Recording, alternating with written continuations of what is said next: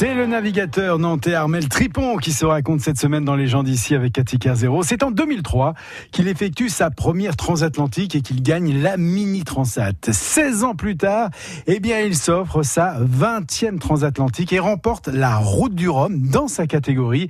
Une course, dit-il, d'une intensité incroyable, une course inoubliable. Au niveau de la, tension permanente, quoi, parce que hum, faut imaginer que ces bateaux, les multicoques, c'est une navigation euh, toujours un peu sur le fil. Et si on veut mener le bateau vraiment à des vitesses élevées, pour euh, prétendre gagner, bah, il faut le faire. Euh, sans se mettre en danger, mais voilà, c'est toujours sur le fil du rasoir. Quoi. Et il y a une image qui est, assez parlante, c'est que c'est un peu comme du lait sur le feu. Voilà, donc faut toujours avoir un œil dessus. Donc ça demande une disponibilité euh, mentale et physique qui est euh, permanente pendant 11 jours. Et en fait, ça c'est usant et ça j'y étais pas spécialement préparé quoi. Et donc voilà, il y a une tension euh, permanente qui est euh, qu'il faut réussir à évacuer, qui est pas facile. Vous avez des petits trucs d'ailleurs pour évacuer cette tension? Euh, Bah, faut aussi travailler sur la relaxation. Après, c'est non, c'est pas simple. Franchement, c'est pas c'est pas simple. Essayer de dormir quand vous dormez, c'est quoi? C'est Ouais. 15 minutes? C'est Ouais, c'est ça, c'est 10, euh, 10, 20 minutes suivant les conditions. Des fois, c'est pas du tout parce que les conditions le permettent pas. Et puis, quand le bateau il est lancé à 25 nœuds avec de la mer, ah, c'est juste impossible de trouver le sommeil. Bon, voilà, faut composer avec tout ça. Mais c'est un exercice qui est hyper intéressant et qui m'a aussi donné envie d'aller voir plus loin.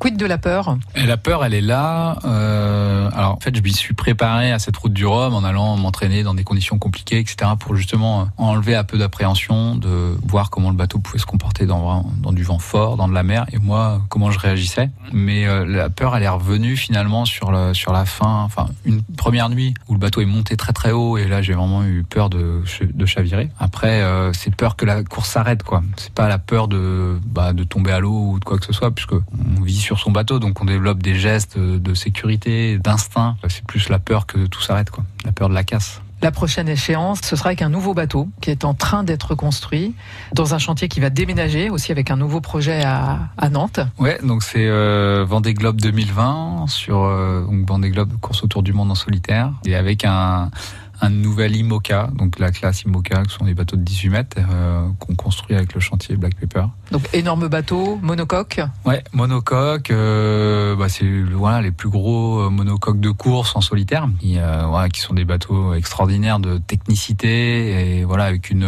une, une évolution de la jauge en fait qui permet aussi d'avoir du coup des foils, qui sont ces grandes dérives là qu'on voit sur les côtés, ces appendices qui permettent vraiment de soulager le bateau le porter. Que le bateau peut voler en fait au-dessus de presque l'eau. du vol, hein, euh, ouais, comme un, finalement une, une aile d'avion. Ça soulage complètement le, le poids du bateau et du coup il y a, il y a moins de frein puisque il est plus en contact ou très peu en contact avec, de avec la mer. Donc on accélère très très vite. Voilà, Armel Tripon au micro de Katika Zéro, un bateau hors norme, vraiment un bateau euh, du futur qui est en train d'être construit donc euh, dans le chantier Black Pepper, implanté à Nantes dans le Bas-Chantenay, dans ce qui sera donc euh, le terme de la future ville nautique, hein, le pôle nautique de la ville de Nantes, un monocoque avec lequel Armel Tripon sera au départ du prochain Vendée Globe le 8 novembre 2020 au Sable d'Olonne. Et si vous voulez suivre évidemment son aventure, vous pouvez aller sur son site hein, armeltripon un seul mot.com. Un portrait signé Cathy Carzero.